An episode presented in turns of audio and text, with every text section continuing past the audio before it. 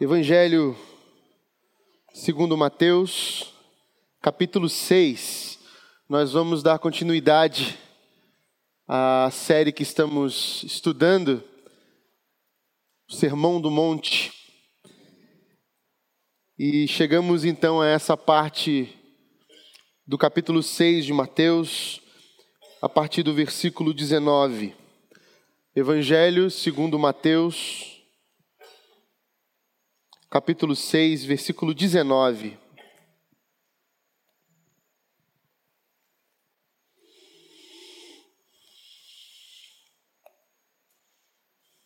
Diz assim a palavra de Deus: Não acumulem para vocês tesouros na terra, onde a traça e a ferrugem destroem, e onde os ladrões arrombam e furtam.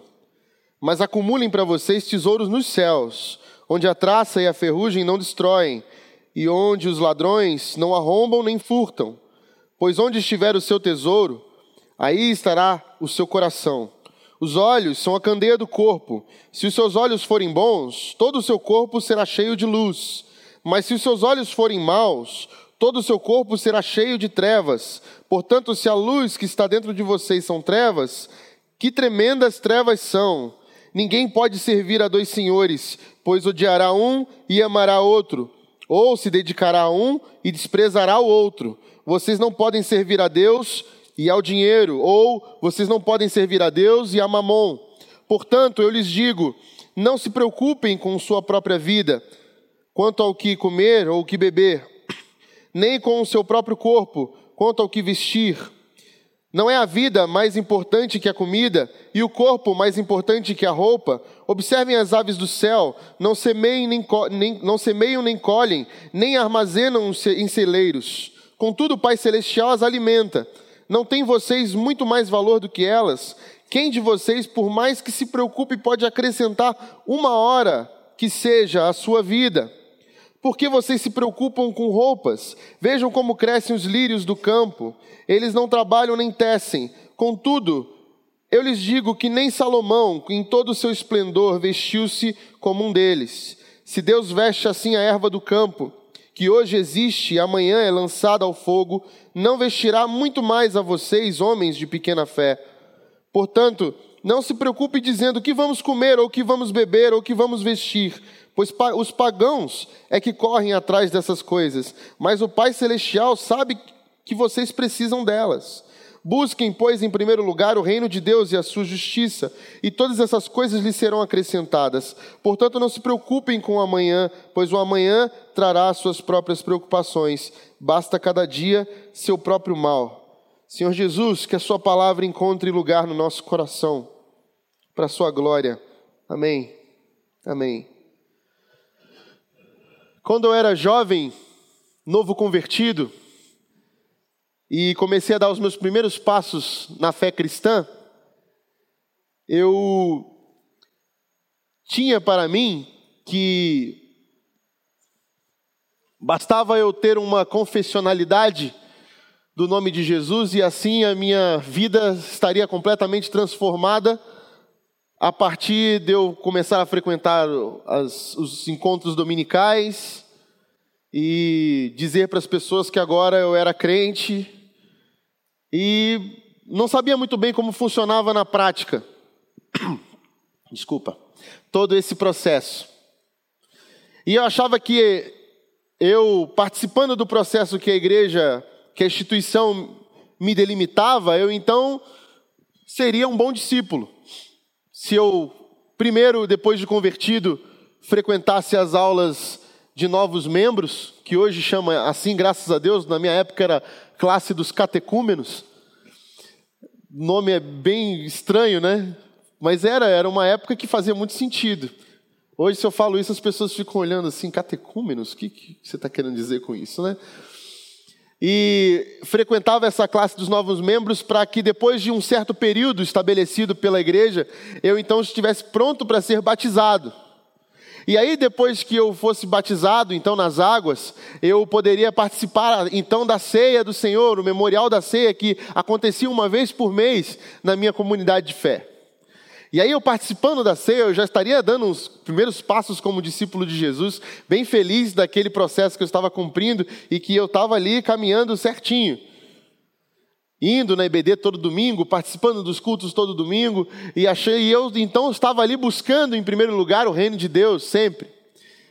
Logo após esse ato de ir à frente, quando o pastor fez o apelo, aceitar a Jesus, frequentar a classe dos novos membros, ser batizado e permanecer indo todo domingo à igreja sem falta, inclusive na EBD, participando dos ensaios de coral, participando das reuniões de oração de quarta-feira e toda essa agenda eclesiástica entrar na minha vida, então eu seria um bom discípulo de Jesus, estaria buscando primeiro o reino de Deus. E por muito tempo eu acreditei que isso sim era uma vida de um discípulo de Jesus que dava testemunho. Eu achei que se eu cumprisse as agendas eclesiásticas que me eram propostas, eu então estaria sendo esse discípulo que buscava primeiro o reino de Deus, que dava testemunho. E por muito tempo isso fez algum sentido, até as primeiras perguntas existenciais começarem a me visitar. E até eu começar a ler a Bíblia de uma maneira mais questionadora. Porque quando eu começo a ler a Bíblia, eu começo a perceber que há algumas afirmações que me dizem algo intrigante. Como quando Jesus fala: Nem todo aquele que me diz Senhor, Senhor entrará no reino dos céus. Ou como aquela parte que diz que quando vocês, muitos me chamarão pelo nome dirão Senhor, e eu direi: Não os conheço, aparta-te de mim. Ou quando Tiago escreve que a sua fé sem obras é morta. E aí, esses processos de confessionalidade começaram, esses processos na confessionalidade que ah, para mim fazia todo sentido, frequentar então uma rotina eclesiástica e ter a minha agenda voltada para esse mundo evangélico, é, eclesiástico da minha denominação batista, faria todo sentido para que eu aguardasse a volta de Jesus. E isso me levava a um certo conforto também. Porque se eu mantesse a minha agenda eclesiástica em dia, eu podia fazer as coisas que eu queria fazer, sem que isso afetasse o meu domingo. E aí eu começava a ver que a minha vida de fato fora do domingo, ela não dava um testemunho. As pessoas não viam prazer na minha vida eclesiástica. As pessoas não olhavam para mim e diziam, eu quero ter essa sua vida. Pelo contrário, eu ouvia muita crítica. Eu falava, não sei como você aguenta esse negócio de igreja. E eu não conseguia responder para eles, porque eu realmente não sabia como eu aguentava, porque foi depois de um tempo que começou a se tornar um fardo, começou a ficar chato. Dava de manhã cedo, domingo, eu, minha mãe tinha quase me puxado o negócio da cama. E eu não queria ir para EBD, eu não queria ficar ouvindo o pastor falar. Eu não entendia o que ele estava falando direito. E aí isso começou a me irritar. E aí eu começava a sentar nos últimos bancos, às vezes na galeria, e ficava lá passando tempo só para cumprir a minha, minha agenda. E o que me dava mais raiva é que quando eu chegava em casa, eu via que o meu pai, que ia à igreja ao lado da minha mãe, e lá era aplaudido e, e cumprimentado, tinha, transformava a nossa casa no inferno.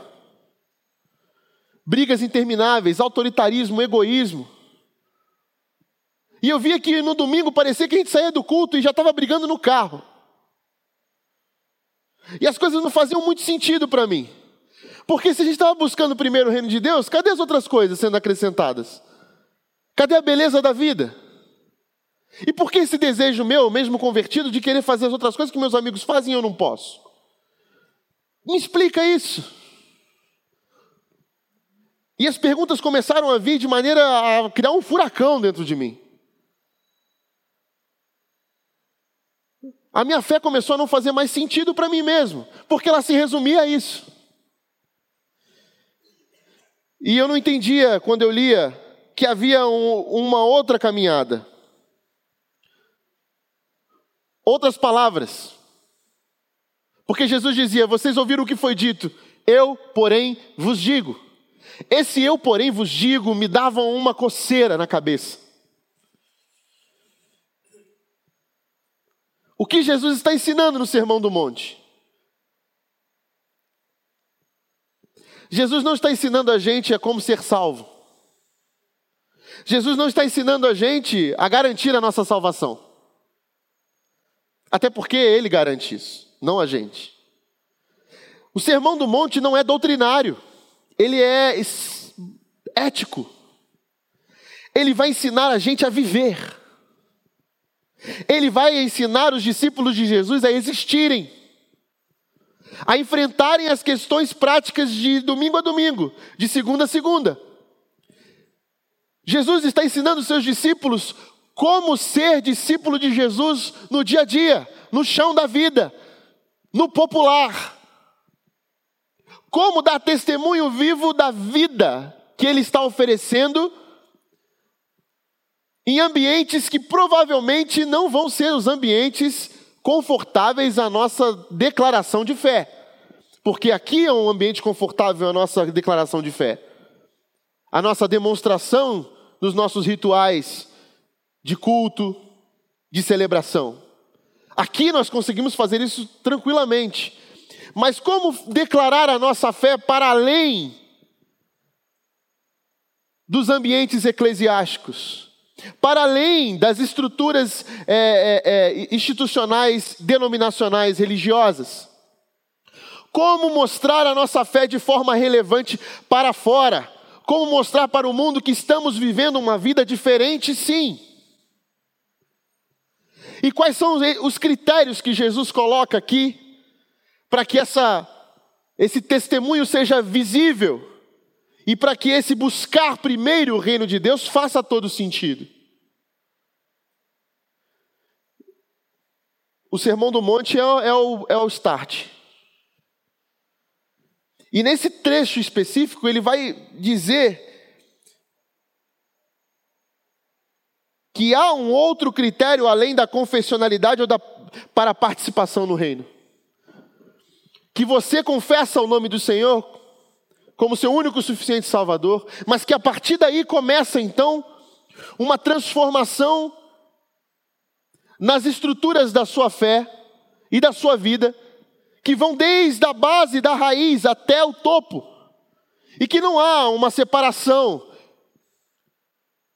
entre igreja e vida cotidiana, que não há uma separação entre quem somos no domingo e quem somos na segunda-feira e quando nós chegamos nessas na passagem a partir do versículo 19, o que nós estamos vendo? Nós estamos primeiro observando que existe um método hermenêutico de Jesus diferente.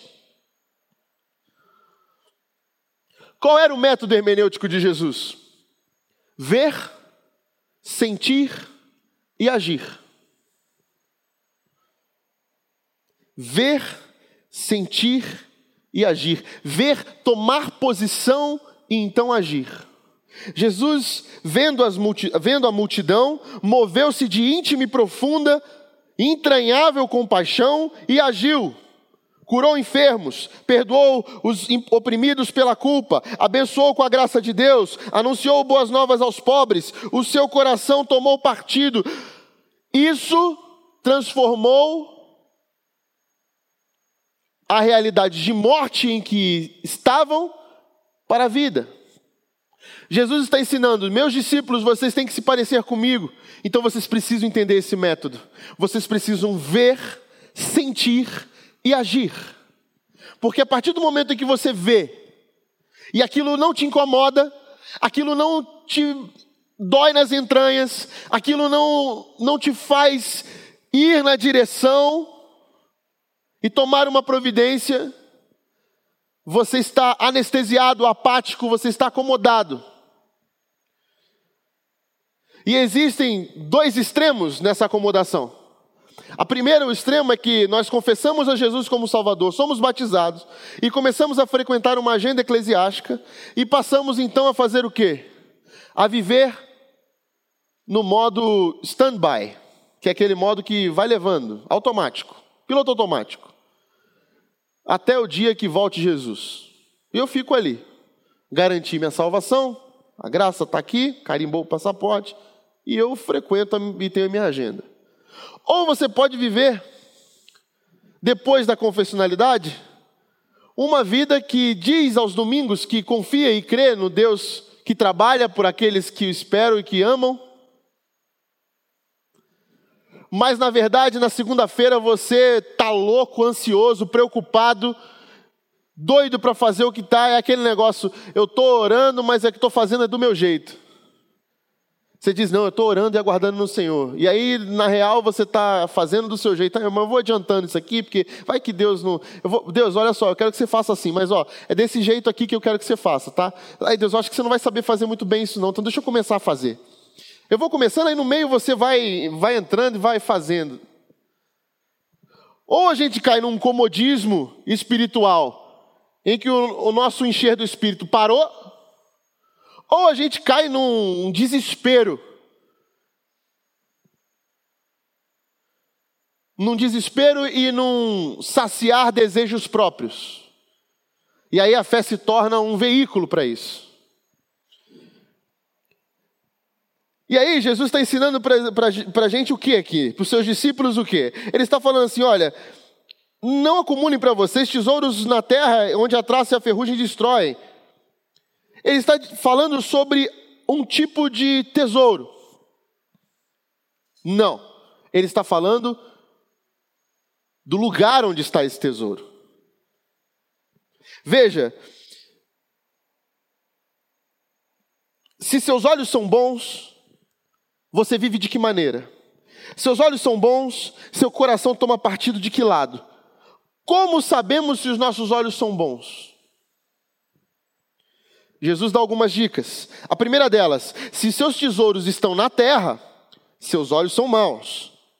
O que quer dizer o quê? Que não é tesouros da terra e nem tesouros do céu. Não é o tipo de tesouro que você tem, mas é onde está o seu tesouro. O que isso quer dizer? Quando é que seu tesouro está no céu? Quando seus olhos são bons. Quando você consegue enxergar a escuridão do mundo, quando a escuridão da condição humana é enxergado pelos seus olhos, e enxergando você a condição humana na escuridão, você se torna responsável por essa condição. Ou seja, o olho bom, essa expressão olho bom, olho ruim, na cultura de Jesus, na cultura judaica, ela se refere a uma palavrinha, generosidade. Um olho bom é um olho capaz de enxergar realidades que são tenebrosas, e essas realidades tenebrosas nos mover de íntima comoção, a ponto de eu tomar partido dela e me tornar responsável por ela. Vocês já perceberam que existem coisas no nosso mundo que mexem com a gente, que a gente vê que aquilo é horrível, mexe com a gente, a gente fala, nossa, e emociona, a gente quer, parece que tem alguma coisa falando assim, vai se mexe, faz alguma coisa.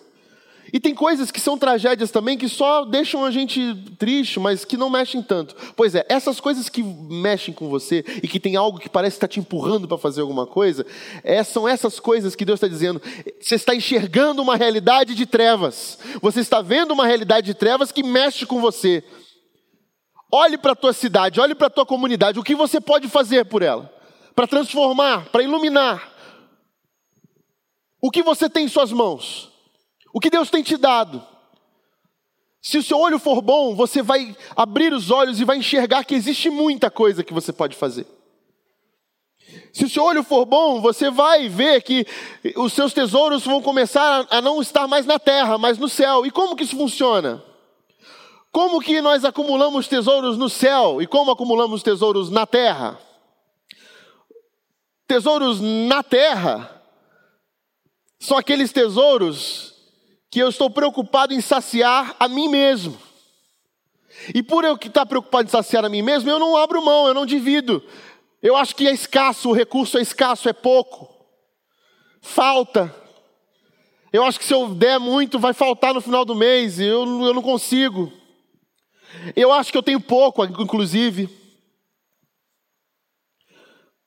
Eu sempre dou desculpa que eu, ah, eu tenho muito pouco. Se eu tivesse mais, até faria. Mesquinho. Passa, passa muitos anos pedindo a Deus um carro. Deus, como eu queria um carro, me abençoa, me ajuda a me, a me, a me organizar financeiramente.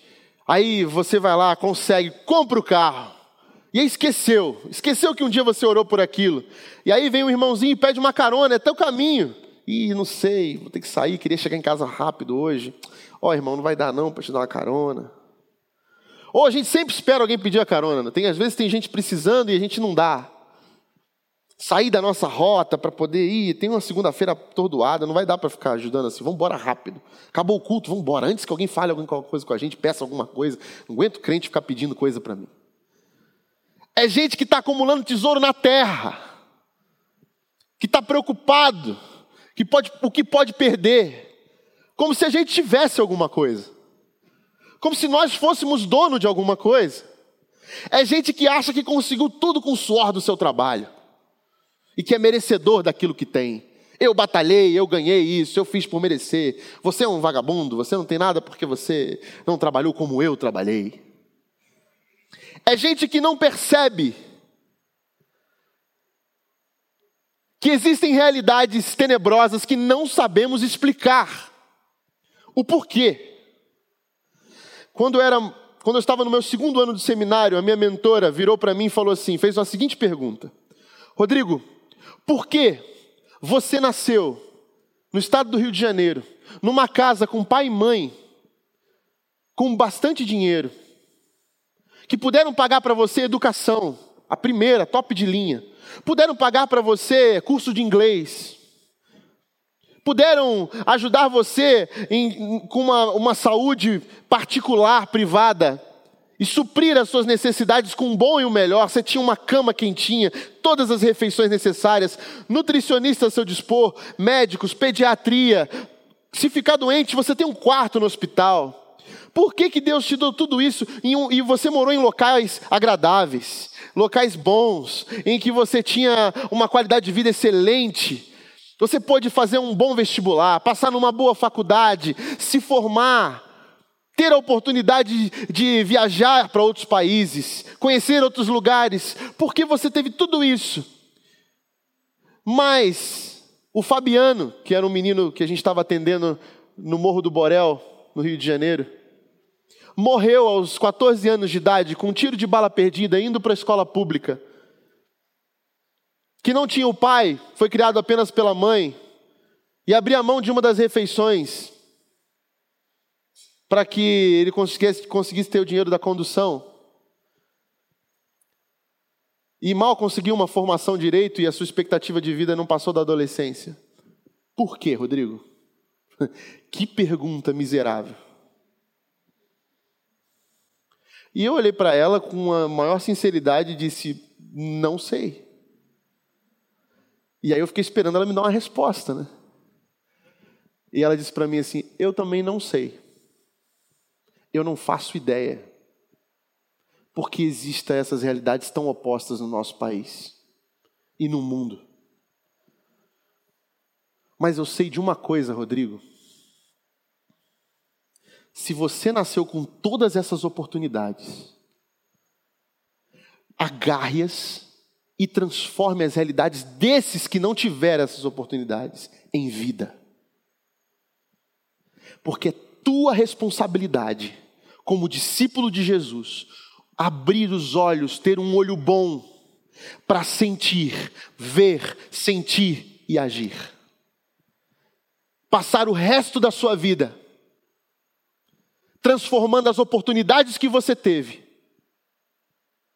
em serviço àqueles que não tiveram. Para quê, Rodrigo? Para que eles sejam tão bons quanto você? Não! Para que vocês sejam iguais irmãos na mesma mesa do Salvador Jesus Cristo partindo o pão. Para que você aprenda com Ele que você é igual a Ele e para que Ele veja em você o reflexo de Jesus e o sentido para a vida dele, mesmo em meio ao caos. Para que Ele veja em nós para que eles vejam em nós que existe sim um Deus que se preocupa com a maldade que está assolando o planeta. E que não é ele o fruto da maldade, mas é o fruto do socorro, bem presente. Quando os discípulos de Jesus têm olho bom, nós declaramos à terra: não estamos entregue à maldade. Existe esperança de um reino de justiça e bondade. E nós somos o povo que se levanta para dizer isso à maldade, à morte. Nós somos o povo que se levanta e diz: não vai ficar assim, a morte não é o ponto final. Jesus venceu a morte, nós temos um olho bom, nós vamos proclamar o evangelho da justiça, da bondade do reino de Deus. Fomos beneficiados pelo acaso do destino de um mundo mau, desigual, sim, mas fomos redimidos pelo sangue de Jesus que nos traz a mesma mesa que esses que não têm, para que eles percebam que o que tem sobrando aqui é nosso, para que não haja necessidade. Isso não é comunismo, isso é evangelho. Partir o pão à mesa é o que traz à memória o Cristo. Façam isso em memória de mim, partam o pão. Ter um olho bom, o tesouro está no céu. E Jesus fala: o que acontece quando você tem um olho bom e seus tesouros estão no céu? Seu corpo se encherá de luz. E que tremenda luz será! Vocês serão a luz do mundo, a cidade edificada no alto, verão as suas boas obras e glorificarão a Deus que está nos céus. Mas se os seus tesouros estão na terra, seu olho é mau, seu corpo se encherá de trevas. E que tremendas trevas serão, porque você vai ficar com medo de perder o que você ganhou. Você vai condicionar as suas oportunidades e os seus méritos, somar méritos e dizer o quanto você fez para merecer aquilo tudo e o quanto o outro não fez para fazer o mesmo que você. Você vai começar a colocar-se numa hierarquia meritocrática, achando que é melhor do que o outro porque batalhou, começou do nada como o outro e agora tem tudo. Vai se tornar mesquinho, egoísta e vai viver com medo de que o ladrão o roube, de que a traça corroa. Vai chegar no final da vida e vai dizer: Eu deixei um legado. Que legado? Meus filhos, meus netos estão em paz financeiramente. Esse é o seu legado? Meu legado não é para Ana Luísa, não é para Priscila, não é para os filhos da Ana Luísa ou dos filhos que eu terei. Meu legado é ser um sinal histórico do reino de Deus. Como discípulo de Jesus, o meu legado, o desejo do meu legado é que a minha vida seja um sinal de glórias a Deus. E que diminua eu para que cresça o Senhor. E que tudo que Ele coloque nas minhas mãos seja repartido para a Sua glória. Que Jesus me ensine a ter um olho bom que Jesus me ensine a descansar e acumular tesouros no céu. Que aí não tem mais a ver com ser rico, se ser rico é pecado não, ou acumular. Tem a ver com onde você coloca esse tesouro. Generosidade. Não ser apegado a isso. Isso não tem a ver com riqueza e pobreza. Já vi muita gente que tem pouco e é miserável, mesquinho e não partilha. E gente que tem muito, generoso e doa e faz, e quanto mais faz. E veja, doa não o que sobra. Já vi gente assim, já vi também o contrário. Gente que tem pouco, e o pouco que tem é muito, porque divide e reparte. E já vi gente que tem muito e acha que tem pouco. Jesus não está falando da sua conta bancária e da quantidade de bens, Jesus está falando do seu coração. Jesus está falando do seu coração. Olho bom e olho mau tem a ver com o nosso coração. Aonde está o seu tesouro? Aonde está o seu tesouro? Aonde você tem depositado as suas coisas? Porque isso vai fazer com que você olhe para o mundo de maneira diferente e isso vai alterar a sua relação com Deus vai mudar. É isso que ele está dizendo.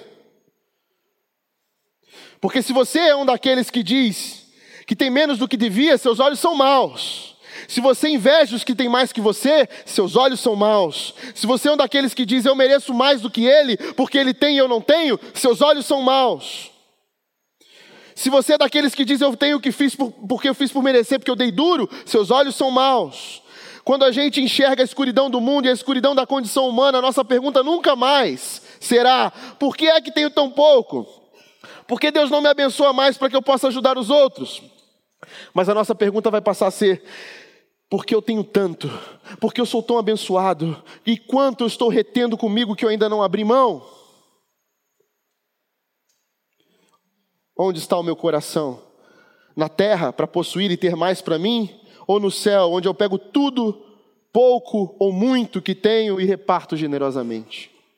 Porque mais bem-aventurada bem coisa é dar do que receber. Quando eu passo a conjugar o plural, meus tesouros passam a estar no céu. É nós, é tudo nosso. E quando eu tenho que possuir para mim, aí nosso tesouro está na terra. E se prepara, porque vai vir, vai viver com medo. Com medo de perder, de não ter, de estar ansioso com o futuro. Não podemos ler essa, esse pedaço, o, o, o pedaço seguinte da Escritura sem entender isso. Porque Deus está falando sobre a relação agora com Ele. Porque mesmo tendo muito, gente que não tem um olho bom vive com medo do futuro. Vive ansioso. Vive preocupado em trabalhar cada vez mais e vai se perdendo no caminho. E Jesus ainda alerta: cuidado para que no processo de você querer ganhar o mundo, você não perca a sua alma. Ganhou o mundo, mas perdeu a alma. Porque está afim de trabalhar, preocupado com o futuro, em perder, em viver sem. E aí, lendo a Bíblia dessa maneira e perguntar para Jesus: Jesus, quando eu morrer eu vou para o céu? A pergunta muda também. A pergunta deixa de, de ser essa preocupação de quando eu morrer eu vou para o céu. A pergunta é: eu já estou no céu? Eu já vivo como um cidadão celestial, um habitante das regiões celestiais, como um peregrino aqui, que acumula tesouros no céu e que está aqui de passagem. As pessoas vão olhar para a gente e vão dizer: como que você consegue viver nesse mundo de forma tão generosa, sem medo da escassez? Você vai dizer: é porque eu não sou deste mundo, eu estou apenas de passagem. Eu sou um cidadão dos céus, do reino de Deus. E tudo que eu tenho não é meu, é nosso. Porque eu sou o filho daquele que tem o ouro e a prata, o Criador de todo o universo. É diferente. E aí a minha vida, na segunda-feira, passou a testemunhar da graça de Deus. Olha que pessoa generosa ouve a todos, tem um coração aberto, não considera nada seu, divide, não faz questão de ser o primeiro, não fica preocupado com a escassez. E por quê? Nós não nos preocupamos com a escassez? Porque a gente já não vive na terra, a gente está passando aqui mas a gente já vive com as cabeças, nossas cabeças na nuvem. Não como um bobão, como as pessoas falam, mas na nuvem no sentido de que nós estamos com a mente de um cidadão do reino de Deus. Mas Jesus vai dizer que as nossas necessidades são legítimas. As necessidades. E é por isso que ele continua o texto, falando para a gente que a vida é mais do que necessidades. E só pode estar preocupado aquele que está vivo. Não é isso que ele continua falando? Portanto, eu lhes digo: não se preocupem com a sua própria vida, quanto ao que comer ou beber. E aí no versículo 26 ele vai dizer: observem as aves do céu. Deus está falando sobre provisão. Deus ama a sua criação. Um poder que é capaz de sustentar os indefesos, os que não têm entendimento, como as aves do céu. Veja que da criação inteira, não há um animal sequer, um ser vivo sequer, que se preocupe com o dia de amanhã. Todos os hábitos e instintos dos animais não são acumulativos, eles caçam para o dia. Eles vão atrás do alimento do dia. De toda a criação, nós somos os únicos seres que não confiam no Criador. Porque todos os outros seres vivos se preocupam com o dia. Porque sabem que existe um Criador que provê todo o sustento. Vejam as aves do céu.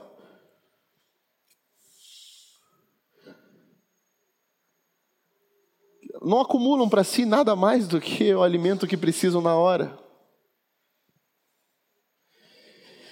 O fato de estarmos vivos aponta para o fato de que Deus tem cuidado de nós e nos mantido. Só de acordarmos pela manhã, respirarmos fundo, abrirmos nossos olhos, Deus já está mantendo você.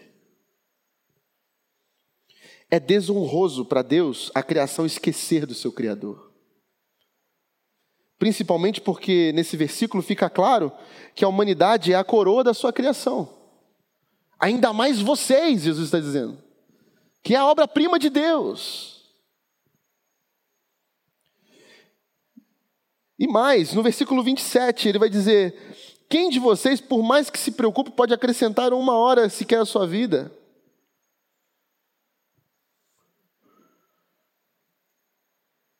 Existe uma, uma fala, uma pregação, um sermão do Jonathan Edwards, datado de 1703, 1758, que chama Remindo o Tempo, pois os dias são maus. Ele prega em cima, uma exposição bíblica em cima de Efésios, capítulo 5, 16. Ele separa em três pontos. Ele diz: O tempo é precioso. Por que, que o tempo é precioso? Porque ninguém sabe quanto tempo tem. Por isso ele é precioso. Você pode mensurar até o dinheiro que você está na sua conta no dia. Mas o tempo? Nós não temos um banco de horas para a vida. Ah, eu, tem um filme né, que fala sobre isso, é bem legal. Ah, eu tenho ainda tanto tempo aqui de vida. Eu tenho saldo positivo aqui, dá para fazer bastante coisa. A gente não sabe. Gente, é tão, é tão impressionante isso, como a gente. Meu avô falava um negócio que eu dava risada no início. E agora eu percebo que tem muita, muito sentido. Ele falava que todo mundo tem uma senha. E uma hora a senha vai ser chamada. Só que a gente não sabe qual o número da nossa senha e qual a ordem que está. E aí o que acontece? Estava vendo a notícia esses dias daquele jornalista, Rafael Renzel, que sobreviveu a um acidente de avião da Chapecoense. O cara sobreviveu a um acidente de avião. Já não é uma coisa assim normal. Certo? E aí, dois anos depois, ele morre de infarto jogando bola com os amigos com 45 anos. E eu estava pensando também na tragédia de Brumadinho, quando teve uma notícia de que uma família passava as férias na, na pousada, que foi totalmente destruída e todo mundo morreu ali. Imagina só você acordando para ir tomar café nas suas férias, na sua pousada, e de repente, quando você levanta a xícara para tomar café, pum, passa uma lama e mata todo mundo. Está todo mundo bem de saúde, está todo mundo tranquilo, num lugar sem violência, tranquilo, longe das balas perdidas do Rio de Janeiro, longe da violência das metrópoles, em paz, descansando. Os caras não deviam nem saber que tinha uma represa ali, e de repente. O tempo é precioso porque ninguém sabe o tempo que tem. O tempo, no segundo ponto dele, o tempo é escasso, porque nós, seres humanos, vivemos pouco. Principalmente se a gente compara a gente com outros seres vivos. Nós vivemos pouco. Principalmente se a gente compara com, com quanto tempo tem o nosso planeta. O tempo passa rápido. Os mais antigos, com toda a sua sabedoria, dizem para a gente: o tempo voa. Aproveita. A gente ouve pouco os mais velhos. Antigamente a gente ouvia mais. A sabedoria nos cabelos brancos e até nos que não têm cabelo. A gente precisa aprender a ouvir mais sobre o tempo, principalmente. O tempo é escasso, a gente vive pouco. E o tempo, número três e último, é um bem que Deus oferece hoje. Veja as falas desse texto. Basta cada dia o seu mal. O pão nosso de cada dia, como falamos domingo passado. As misericórdias do Senhor se renovam a cada dia. Dia após dia, tome a sua cruz, negue-se a si mesmo. É o Deus do presente. Nosso Deus é um Deus do presente, do dia que se chama hoje, do tempo que se chama agora. Ele está nos oferecendo o tempo que se chama hoje. Se nós não pegarmos, nunca mais teremos outra chance. Porque o tempo não volta. Não foi inventado ainda uma máquina do tempo. Embora há um desejo bem implícito no nosso coração de voltar no tempo. Quantos filmes, quantas coisas a gente já assistiu, literaturas, filmes, poesias, de desejo de voltar no tempo. Ah, que saudade que eu tenho da aurora da minha vida. Ah, minha infância querida. Dos mais da cultura pop, de volta para o futuro. Quantos textos e livros de viagem no tempo. Nós somos saudosistas por natureza. A gente gostaria de voltar no tempo para poder aproveitar aquela oportunidade, fazer aquilo que eu não fiz. Ah, se eu pudesse mudar aquilo, se eu tivesse um jeito de voltar no tempo e mudar. Deus nos oferece o tempo que se chama hoje. E é por isso que ele fala: as minhas misericórdias se renovam, para que você não se preocupe com isso. Para que você se preocupe com agora que eu estou te oferecendo.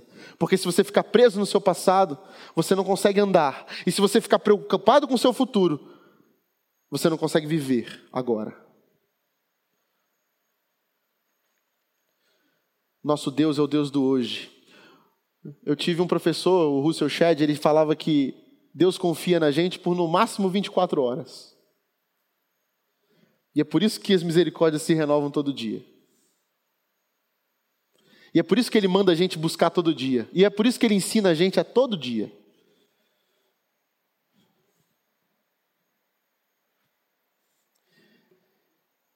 Não vivam, Jesus está dizendo, não vivam como se Deus não existisse. Ele fala, homens de pequena fé, porque vocês olham os lírios, eles foram destinados para o fogo, mas os homens foram destinados para a glória de Deus. E os lírios se vestem ainda mais bonitos do que Salomão em toda a sua glória. Jesus, está ensinando a gente, parem de se preocupar com a visibilidade, com a aparência. Pare de querer mostrar vaidade na sua aparência e querendo até ficar escravo disso. Não é pecado ser vaidoso, mas é pecado virar escravo da vaidade. Tentar driblar o tempo com a visibilidade, para que as pessoas então te achem bonitas e você acabe sendo escravo disso, de uma visibilidade. Ele diz: os lírios, que são mais belos do que Salomão em toda a sua glória, são destinados ao fogo, e vocês são destinados para a glória de Deus homens de pequena fé. Por que, que ele fala isso? Porque existe esse pecado da falta de fé, de duvidar do caráter provedor de Deus, do Jeová Jirê, do Deus da provisão, do Deus que sustenta. E isso é bem claro porque o nível das nossas preocupações revela o quão distante estamos de Deus. O nível das nossas preocupações revela o quão distante estamos de Deus. Porque se andamos com Deus, se estamos próximos, se a nossa relação é íntima, nós sabemos e conhecemos o Deus que temos. E Jesus está dizendo: só os pagãos têm que se preocupar com isso. Os, eu digo que os crentes eh, são. Tem dois tipos de pessoa que, que não se preocupam com o amanhã: é os idiotas e os crentes. Os idiotas porque eles são idiotas, então eles não sabem o que eles estão fazendo. E os nós crentes porque temos um Pai que sustenta todo o universo. E Jesus está dizendo o quê? que quem tem que se preocupar com isso é quem não tem um Deus que sustenta o universo. São os pagãos, é eles que têm que ter essa preocupação. Porque aonde eles vão depositar confiança? Em quem? Na química, na física? Ó, oh, querida química e física, orai por mim. Não tem como. Ah, se tudo der errado na tragédia da minha vida, eu confio na fórmula. Eu confio na fórmula matemática, eu confio na, na biologia, eu confio. Não tem como. Isso tudo está sujeito ao Deus Criador do universo. Ele fez todas essas coisas para servi-lo também. E nós, crentes, sabemos disso. Então são os pagãos que têm esse problema, não os crentes. A fala e a mente do cristão é: meu Deus, como vocês conseguem viver se vocês não têm um pastor que não deixa nada faltar para vocês? Como conseguem viver assim? E a gente continua morrendo afogado no raso a gente continua morrendo afogado no raso. É a história do, do pessimista, do olhar pessimista para tudo. Aquele cara que é tão ansioso que ele vai olhando, olhando, olhando lá para frente, camadas no futuro, vai para o futuro, só que todo olhar dele é um despertar de uma ansiedade maluca. O cara vai lá, fura o pneu do carro. Aí, que droga, furou o pneu, tinha acontecido no meio do nada, não tem nada aqui agora, como é que eu vou trocar esse pneu? Aí ele olha para o lado, vê uma casinha assim, no alto de uma escada, ele, Oh, tem uma casa ali, tem um morador, parece que tem alguma coisa, mas será que esse morador vai me ajudar? Esse, geralmente as pessoas não ajudam ninguém. Ah, que droga, eu vou ter que ir lá pedir, vou ter que sair do carro, subir essa escada. Aí ele vai no caminho e vai falando, ah, mas se eu chegar lá o cara não tiver, se ele tiver saído, porque esse povo deixa aí a casa aí, parece até que a gente fica iludido, sobe até lá, vou ter ido lá à toa, vou ter perdido tempo. Aí no caminho ainda, subindo as escadas, ele falou assim: caramba, e se ele não quiser me ajudar? Se ele estiver na casa e ele não quiser me ajudar? Povo também mesquinho, que desgraçado também não quer ajudar os outros. Eu estou aqui com o carro quebrado, o cara não vai querer me ajudar. Não é possível que esse mundo está tão mal desse jeito. Aí ele bate na porta da porta, ele vai se lascar você e fecha a porta e volta para o carro. Nós projetamos uma ansiedade tão monstruosa que a gente olha para o mundo já contaminado. Nosso coração já não está mais em paz. Jesus não está te chamando para ser um folgado que não trabalha, mas Ele está ensinando que o descansar em Deus é um trabalho diferente. É um trabalho hoje, que planeja, mas que não se preocupa. Jesus está ensinando a gente a não se preocupar. Respira fundo. Trabalha. Dá duro. Faça planos. Mas não se preocupe. Não crie monstros. Porque quando os nossos planos vêm acompanhados de preocupação, até planos de paz viram de guerra.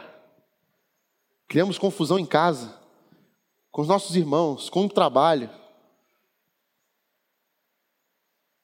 Criamos uma expectativa por causa das preocupações e se elas não forem atendidas, Jesus está ensinando: não se preocupem, Deus cuidará de vocês. O Pai que está nos céus está olhando por vocês. É dele esse trabalho, é totalmente dele.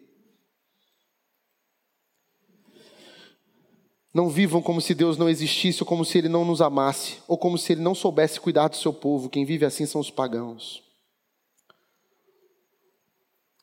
Não é a nossa prosperidade pessoal que vai impressionar o povo não cristão, mas é o fator decisivo de estamos em paz.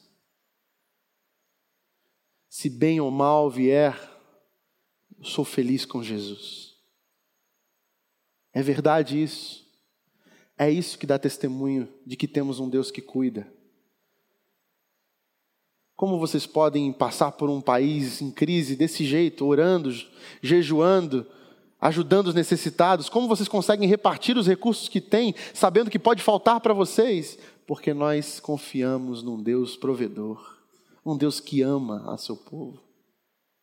Eu sei em quem tenho crido e é poderoso para guardar o meu tesouro até o dia final. Jesus vive, posso crer no amanhã. Então ele manda a gente se preocupar com o quê? Primeiro, se preocupar com o que Deus se preocupa. E deixa que Deus vai se preocupar com o que você está preocupado. E aí você larga a mão. Para de achar que Deus não vai fazer do jeito certo. Porque a gente acha que o jeito certo é fazer como a gente quer. Mas o jeito certo de Deus é fazer como a gente precisa que seja.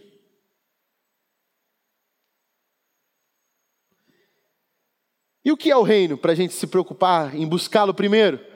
É os que têm sede de justiça é chorar com os que choram, é os misericordiosos, os pacificadores, os puros de coração, os humildes, o sal da terra, a luz do mundo.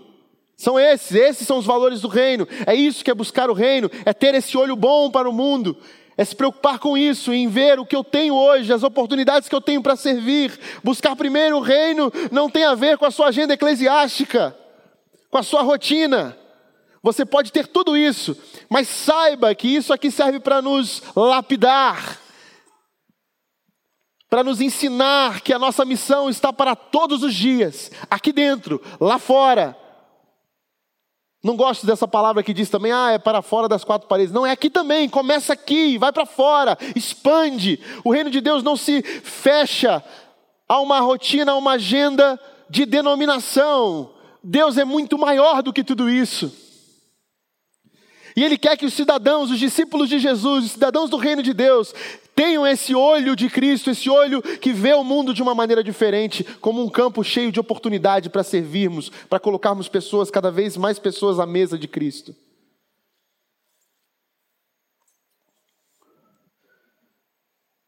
Não temais, diz o versículo 32, pois os pagãos é que correm atrás dessas coisas, mas o Pai Celestial sabe que vocês precisam delas, portanto não se preocupem, não temam no que vamos comer. Incrédulos podem viver preocupados, discípulos de Jesus não. Só pode dizer não temais, não pode dizer, só pode dizer não temas, só alguém que tenha recurso para cumprir isso.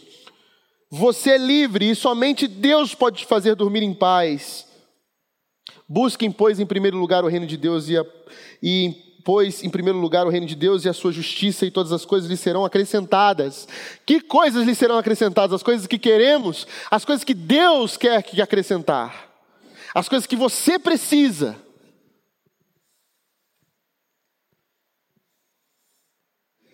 Se você não conhecer a Deus, você vai estabelecer um novo ídolo. E dormir em paz tem a ver com isso. Sabe aquela expressão, o sono dos justos, né? Ou dormir agora o sono dos justos. É esse sono que não tem preocupação com o que virá. Temos planos, fazemos planos, escrevemos uma história aqui embaixo, mas há uma história muito maior sendo escrita por Deus lá em cima. Os caminhos de Deus são maiores que os meus, seus sonhos são mais altos. E graças a Deus por isso.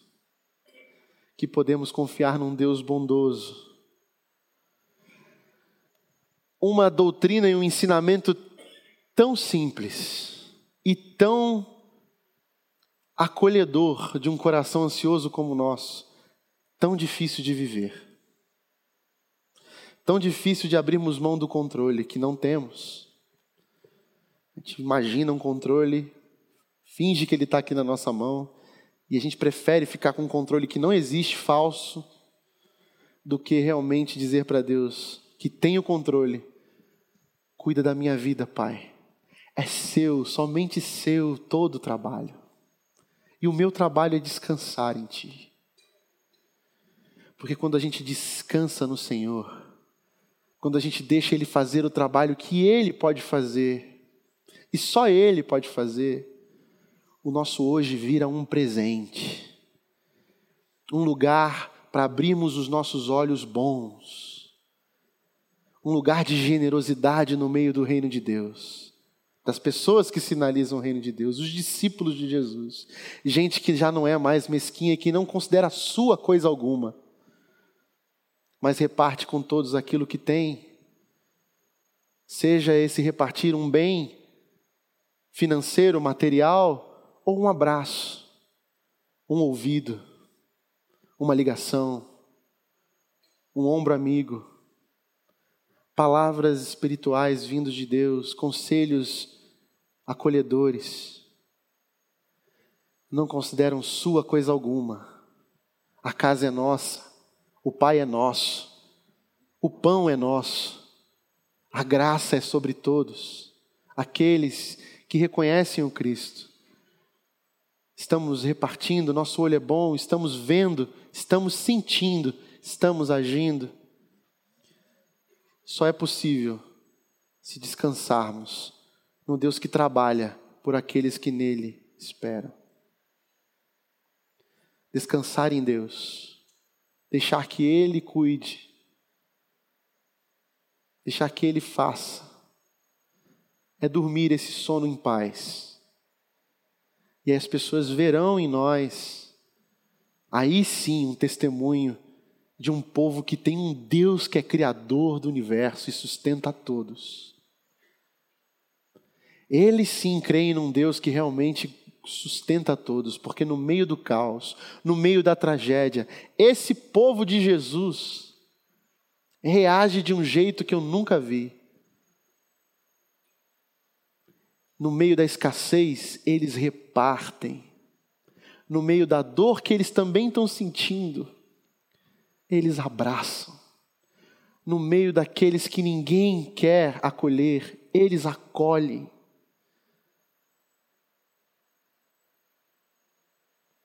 Seus tesouros estão no céu.